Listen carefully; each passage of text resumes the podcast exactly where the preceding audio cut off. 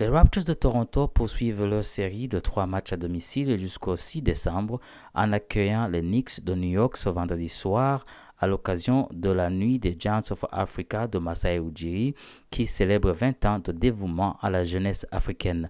Les Knicks, avec un bilan de 11 victoires pour cette défaite cette saison, se classent à la cinquième place de la conférence Est tandis que les Raptors, avec un bilan de 9, défaites pour 10, 9 victoires pour 10 défaites, occupent la dixième place.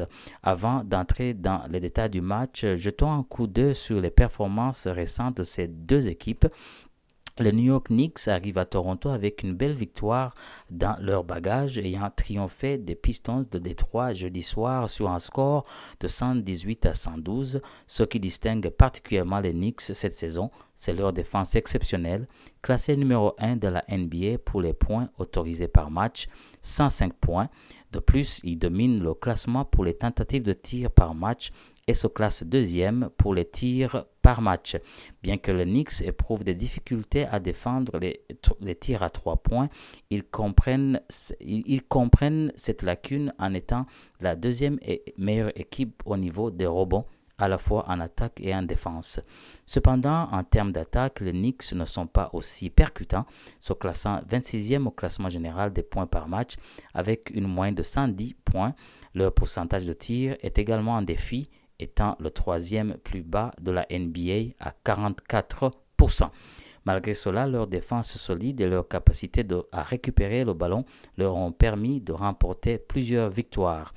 Du côté des Raptors de Toronto, la situation est similaire. Après une victoire impressionnante contre les Suns de Phoenix mercredi dernier, avec un score de, 102, de 112 à 105, les Raptors se préparent donc à, à se préparer à affronter les Knicks Toronto défend également très bien cette saison, se classant dixième de la ligue en termes de points accordés par match avec 112.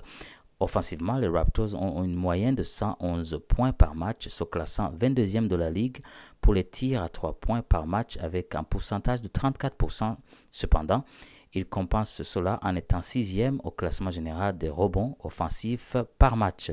Les huit dernières confrontations entre les deux équipes ont vu les Raptors remporter, remporter six des huit matchs avec les deux équipes montrant une défense solide. La question était donc de savoir si les Knicks pouvaient euh, surmonter les Raptors sur le plan offensif. RJ Barrett, le Canadien de Mississauga, a marqué les sept premiers points pour les Knicks au premier quart-temps, mais les Raptors ont initialement dominé le jeu offensif. Cependant, Julius Randle a permis aux Knicks de prendre l'avantage, menant 34 à 26 à la fin du premier quart-temps. Au deuxième quart-temps, les Knicks ont maintenu leur domination, mais la défense agressive des Raptors a créé des opportunités en transition. Siakam et Barnes ont brillé, combinant 30 des 57 points des Raptors à la mi-temps, égalisant le score 57 à 57. Le troisième quart-temps a vu les Knicks commencer très fort, mais les Raptors ont réussi à rester proches grâce à des tirs à trois points de Scotty Barnes. Josh Hart des Knicks a été efficace, propulsant son équipe en tête de 13 points 90 à 77. Malgré une performance impressionnante de Barnes, les Raptors se sont inclinés 119 à 106. Et à la fin du match, euh, le Montréalais Chris Boucher nous a donné ses impressions sur la performance de son équipe. Euh, je pense qu'on a let down. Je pense qu'on est rendu au quatrième quart. Euh, on a un peu eu de moments où est-ce qu'on ne joue pas avec la même énergie. Et puis je pense que c'est ça qui rend les officiers plus durs. Le fait qu'on a trop de up and downs, on ne peut pas jouer des 4 quarts au complet, on joue des, moitiés de quart ou des mi-temps et ça, ça, ça nous amène nulle part.